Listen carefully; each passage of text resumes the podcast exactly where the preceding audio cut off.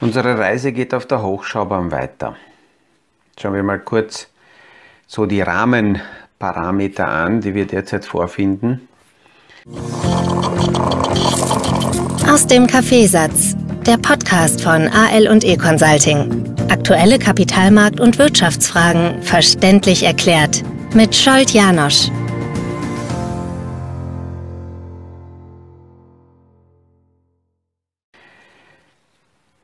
Ende, gegen Ende letzte Woche hin haben die Kapitalanlagemärkte das, was aktuell in der Ukraine passiert, von außen äh, scheinbar positiv abgearbeitet. Aber schauen wir tiefer hinein, was hinter diesem Anstieg schon am Donnerstag und dann am Freitag stecken kann. Ähm, das Wochenende war aus einem Blickwinkel ja, positiv. Es ist ein wenig Ruhe eingekehrt. Die Märkte konnten auf jede neue Schlagzeile nicht mehr so extrem reagieren, wobei sich das schon ein wenig letzte Woche gelegt hat. Ähm, am Donnerstag und am Freitag sind einzelne Meldungen rausgekommen, und der Kapitalmarkt hat auf diese nicht mehr so reagiert wie noch Anfang der Woche oder eben in der Woche davor. Am Freitag hatten wir übrigens den stärksten Anstieg im Standard Poor's Index seit November 2020 und sind mit den Höchstwerten auch ins Wochenende gegangen. Das ist normalerweise recht riskant, hat aber äh, signalisiert und gezeigt, wie, ähm, naja, wie, wie selbstbewusst der Kapitalmarkt ähm, in der aktuellen Situation ist. Klarerweise wird heute das verarbeitet, was am Wochenende so an neuen Schlagzeilen rausgekommen ist. Aber interessant war, dass letzte Woche zuerst einmal der Markt eher positiv reagiert hat, als es geheißen hat am Donnerstag am Abend und am Freitag noch, dass Russland aus dem SWIFT-System nicht ausgeschlossen wird.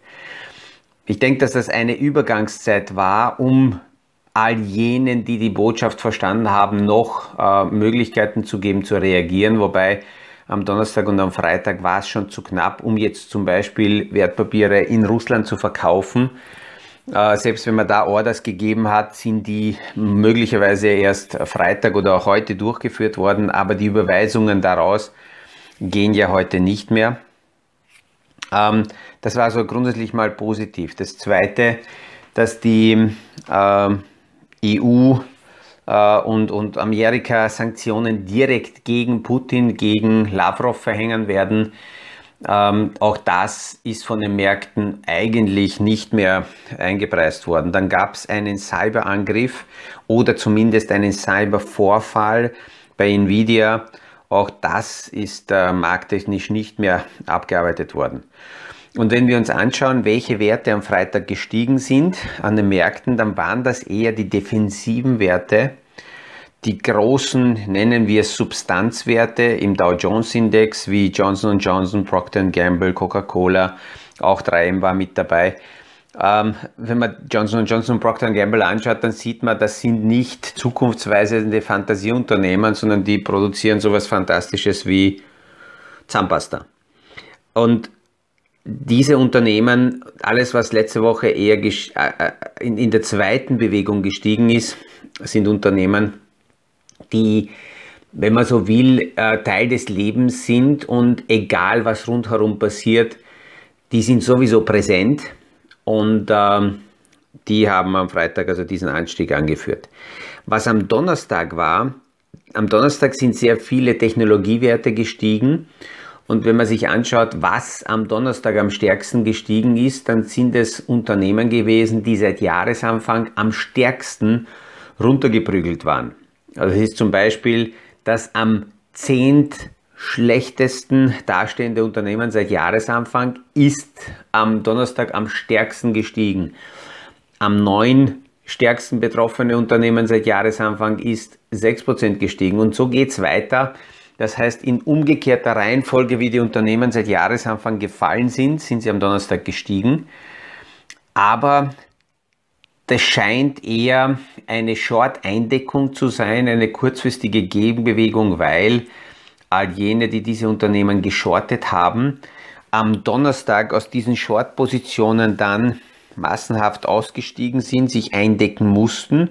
Und wenn man Shorts eindeckt, dann heißt es, dass, ähm, ähm, dass natürlich durch Käufe diese Kurse steigen. Aber das ist erfahrungsgemäß eine sehr kurzfristige Geschichte und hier kann man noch nicht von einer gesamtheitlichen Trendwende ausgehen. Da muss man also ganz vorsichtig sein. Ähm, das, was wir jetzt aktuell sehen, das ist wirklich wie eine Hochschaubahn. Rauf, runter und, und man kann nur durch die Distanz einerseits das beobachten, andererseits natürlich auch akzeptieren, dass was kommt, weil wenn, wenn man in der jetzigen Situation schwierig komplett aussteigen kann, wenn man versucht auszusteigen, dann wird die nächste Problematik dann kommen, ähm, Meldung heute in der Früh, die Europäische Sperrbank steht vor dem Konkurs, einerseits wegen den Sanktionen, andererseits weiß alleine schon in der letzten Woche durch die russischen Hintergründe so viel Kapitalabfluss dort stattgefunden hat, dass sie das wahrscheinlich nicht überleben werden. Und ähm, hier wird es natürlich von europäischer Sicht keine Rettungsmaßnahmen geben, gerade dann, wenn es also die, die Eigentümer hier russische äh, Connections sind. Ähm, jemand, der aus, aus, aus dem Kapitalmarkt aussteigt und in Cash geht, wird natürlich, wenn diese äh, die Situation weiter eskaliert, vor der Hauptfrage stehen, wo gehe ich hin? Bis 100.000 Euro bin ich durch die Einlagensicherung abgesichert, aber über 100.000 Euro muss mir das klar sein, dass wenn ich meine Cash-Reserven nicht jetzt zu Hause horte, was ja sowieso äh, auch immer wieder schwierig ist, dann ins System reinzubringen, aber irgendwo auf einem Konto halte, dann bin ich in der Bilanz einer Bank drinnen und ich gehe jetzt nicht davon aus, dass äh, weitere europäische Banken in Probleme geraten, aber ich muss als Anleger mir dessen bewusst sein, dass ich eben eine Cash-Position, wo, wo ich die bilanztechnisch in eine Bank hinschiebe und welches Risiko ich mir damit dann in mein Portfolio einkaufe. Auf der anderen Seite bei der Veranlagung habe ich natürlich das Risiko, dass der Kapitalmarkt alle Entwicklungen, die derzeit passieren, sofort einpreist. Und das waren auch so Rückmeldungen, die mich erreicht haben, wie pervers das denn sei, dass der Kapitalmarkt steigt, obwohl in der Ukraine äh, geschossen wird. Und ich das sehr nüchtern, ohne Emotionen, das, das kommentiere. Ähm, also ich, ich würde mal meinen, ähm, klar, emotional betroffen ist jeder. Wenn man sehr betroffen ist, müsste man wahrscheinlich jetzt backen und sagen, gut, dann fahre ich dorthin und ich helfe mit und ich kämpfe an der Seite entweder der Ukraine oder Russland, je nachdem, wessen Seite ich besser verstehe. Sind ja so viele Putin-Versteher aufgetaucht in den letzten Wochen. Ähm, ich gehe davon aus, dass die jetzt alle unterwegs sind, um ihm zu helfen. Aber der Kapitalmarkt preist einfach, das ist ein Spiegelbild der aktuellen Entwicklungen und der Kapitalmarkt preist Gott sei Dank sehr schnell sowohl Panik als auch Gier ein und alle Folgen für die Wirtschaft werden sofort abgebildet. Und das ist auch aus meiner Sicht gut so, weil ähm, die, die Entwicklungen wirtschaftlich nicht verschleiert werden, wo das dann langfristig später möglicherweise raussickert, sondern kurzfristig sofort sichtbar ist und der Kapitalmarkt belohnt niemanden, bestraft auch niemanden. Der Kapitalmarkt hat an sich keine Emotionen, sondern einfach nur, äh, es, sind, es sind Preise, die zustande kommen durch Angebot und Nachfrage. Und, und meine Aufgabe sehe ich darin, ähm, gerade für Anleger hier ein wenig das zu kommentieren, damit man neben den äh, ja, durch die Medien getriebene äh, Gefühlslage halbwegs nüchtern betrachten zu können, was denn das alles heißt, was jetzt äh, passiert. Und en passant muss man auch dazu sagen, es gibt immer wieder Fragen von Anlegern oder Bemerkungen, dass man vor Jahrzehnten damals, wie bestimmte Krisen da waren, da hätte man viel Geld verdienen können. Naja, und jetzt sind wir in der Situation, dass wir eine ähnliche Krise haben Ähm, rückwirkend betrachtet wird man auch diese Situation vielleicht so zuordnen und sagen, da hätte man viel Geld verdienen können. Aber ist auch eine sehr äh, kühle Betrachtung, nur aus der Distanz rückwirkend ist es sehr einfach, das so zu kommentieren, wenn man emotional nicht betroffen ist. Das ist dann Jahrzehnte her. Jetzt sind wir mittendrin und auch durch die Bilder und durch die Medien natürlich emotional extrem stark mitgerissen. Ähm, aber ich denke, äh, emotional getrieben zu sein, dazu braucht man keinen persönlichen Berater. Äh, die Funktion eines Beraters zeigt sich genau in diesen Phasen, ob der ähm, außerhalb des Spielfeldes die Themen in der Lage ist zu betrachten oder auch ob er selber ähnlich wie die Kunden Opfer der emotionalen und medialen Welle ist und damit geschwemmt wird, weil dann ist das keine, keine großartige Beratungsleistung. Ähm, das, was wir derzeit sehen, die äh, massiven Aufschläge, Ausschläge, das haben wir in den letzten Podcasts schon öfters angesprochen, ist auch eine Folge der niedrigen Liquidität. Seit Jahresanfang sind sehr, sehr viele große institutionelle Investoren im Hintergrund, haben sich zurückgezogen, ähm, äh, handeln nicht in der Dimension, in der Stärke, wie man das vorher gesehen hat. Und somit ist die Liquidität an den Kapitalanlagemärkten recht dünn. Und bei so niedriger Liquidität bewegen einzelne Pakete, die dann gekauft oder verkauft werden, die Märkte sehr stark. Das heißt, 15, 20 Prozent Kursausschläge in beide Richtungen sind dann nur deswegen normal, weil eben die Hintergrundliquidität so niedrig ist. Der Kleinanleger kann noch halbwegs leicht rein oder raus, aber große Institutionelle tun sich da ganz schwer. Weil wenn so radikale Änderungen auf Tagesbasis passieren, dann äh, müssen die Strategien immer wieder neu beleuchtet werden und das, was man am Montag bespricht, kann man am Dienstag kübeln und was man am Dienstag entschieden hat, kann man am Mittwoch wegschmeißen und das ist für die großen Institutionellen viel, viel schwieriger als für die Kleinanleger. Derzeit kann man leider auch die Prognosen und die Daten, die rauskommen, noch nicht komplett ernst nehmen. Einerseits sehen wir, wie schlecht die Daten sind, die uns zur Verfügung stehen, weil ähm, ähm, ja, durch, durch, durch die aktuelle Situation ähm, wir merken, dass im Hintergrund sehr viele Daten, die wir dann heranziehen, um die Märkte zu deuten, geschätzte Daten sind oder ungenaue Daten sind. Und ich denke, dass sich das hier stark verändern wird, dass sehr viele Unternehmen genau in diesem Bereich Datenauswertungen, Big Data Verarbeitung äh, noch mehr Energie reingehen wird, damit wir zukünftig nicht mehr so im Dunkeln herumtappen. Ähm, ein Beispiel dafür ist äh, der amerikanische Arbeitsmarkt. Zum Beispiel im Dezember hat man erwartet, dass sehr viele Jobs geschaffen werden, weil es der Wirtschaft gut geht. Dann kamen die Zahlen aus Dezember und statt irgendwas 450.000 sind nur 120.000 Jobs gemeldet worden. Daraufhin war der Markt, ja, der Kapitalmarkt enttäuscht hat es einen quasi Mini-Crash gegeben. Drei Wochen später kamen dann die Korrekturen der Dezember-Daten und dann hat man gesagt, ups, doch keine 120.000, sondern 500.000 Jobs sind geschaffen worden. Wenn man weiß, wie in Amerika diese Daten erhoben werden, äh, ja, fragt man sich teilweise auch, in welchem Jahr, Jahrhundert leben wir. Äh, die Jobdaten werden nicht aus Datenbanken abgerufen, sondern es wird durchtelefoniert. Ja, es gibt ganze, also äh, solche, solche Telefonzentralen, die beauftragt sind. Die telefonieren durch, rufen die Leute an und stellen die Frage, hast du einen Job oder nicht? Oder bist arbeitslos und wirst gerade arbeiten gehen oder nicht? Und aus diesen Telefonumfragen wird dann hochinterpoliert und da äh, entscheidet man, wie der Markt ausschaut. Und so ähnlich ist es auch bei den Gewinnerwartungen der Unternehmen. Vor der Pandemie war es noch so, dass man halbwegs diese Prognosezahlen ernst nehmen konnte. Seit der Pandemie tappen auch die Analysten im Dunkeln, schätzen, schätzen Gewinnerwartungen und auf diese geschätzten äh, Gewinnerwartungen wird dann das, was tatsächlich kommt, draufgesetzt. Und in letzter Zeit wird permanent eher ganz schlecht und schwach geschätzt. Und ähm, das, was dann rauskommt, ist äh, auf der anderen Seite ja, äh, eine extrem hohe, ähm, ähm, äh, extrem hohe Margen. Dann schaut es so aus, als würden die Unternehmen wesentlich besser laufen als die Analysten erwartet haben. Aber man muss nicht dazu sagen, dass die Analysten nicht aufgrund von realen Daten etwas erwartet haben, sondern sie haben geschätzt.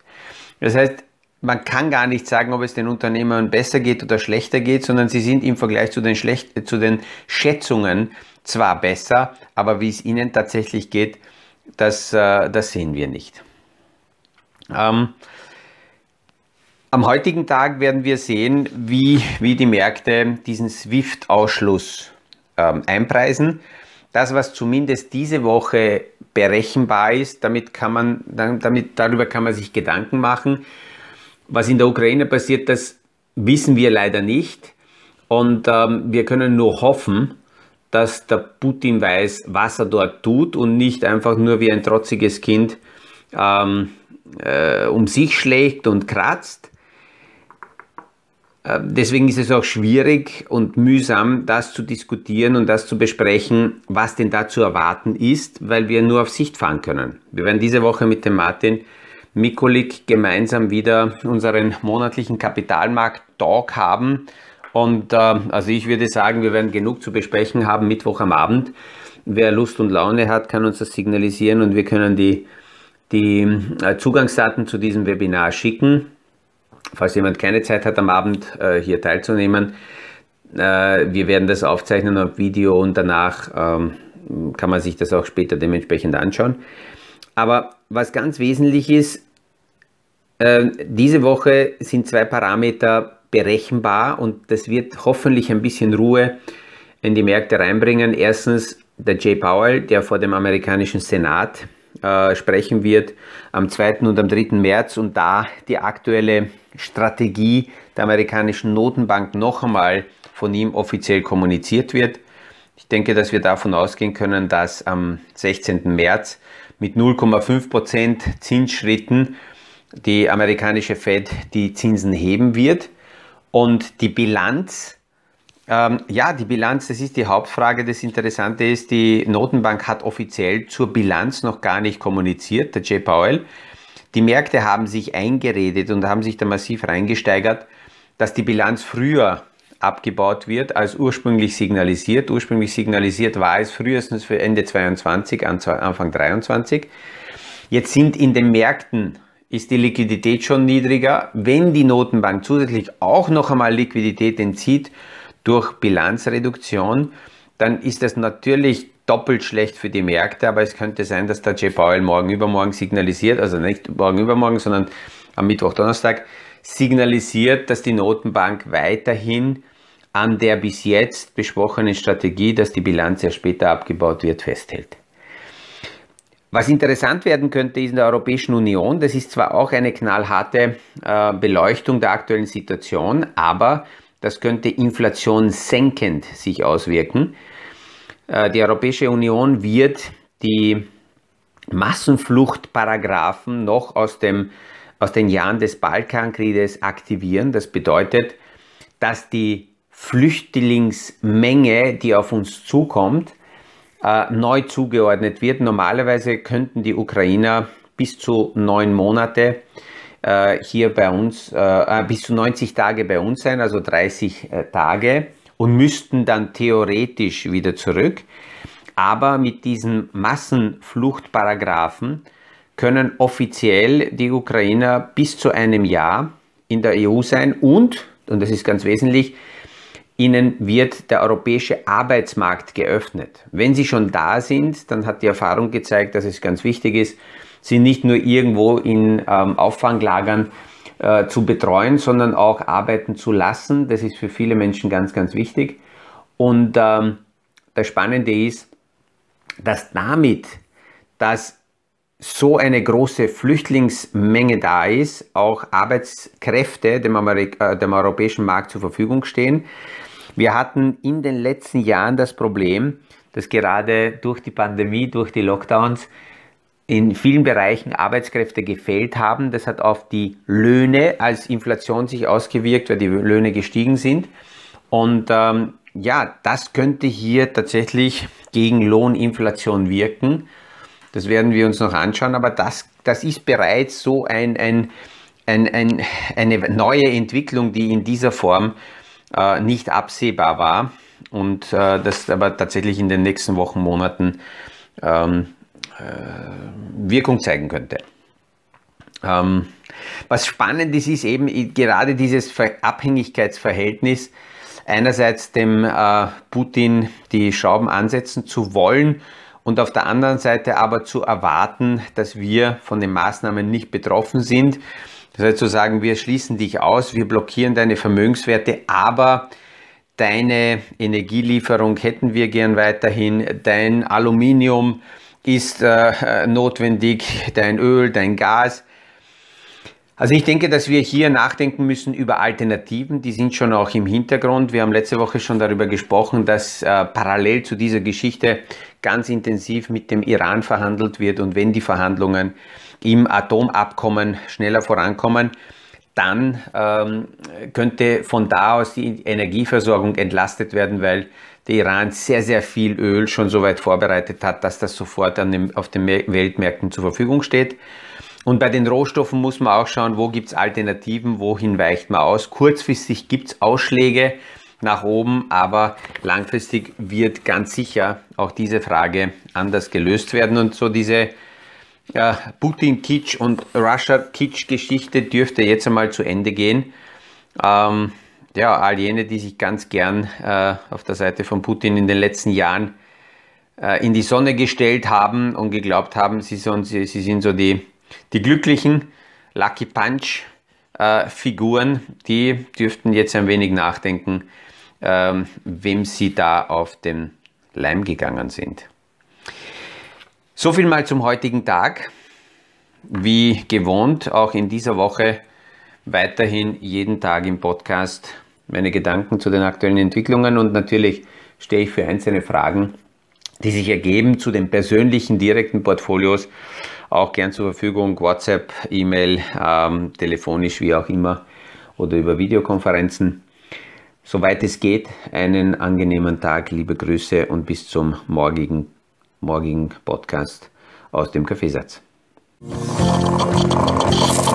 Das war aus dem Kaffeesatz, der Podcast von AL und E Consulting zu aktuellen Kapitalmarkt- und Wirtschaftsfragen, verständlich erklärt mit Scholt Janosch.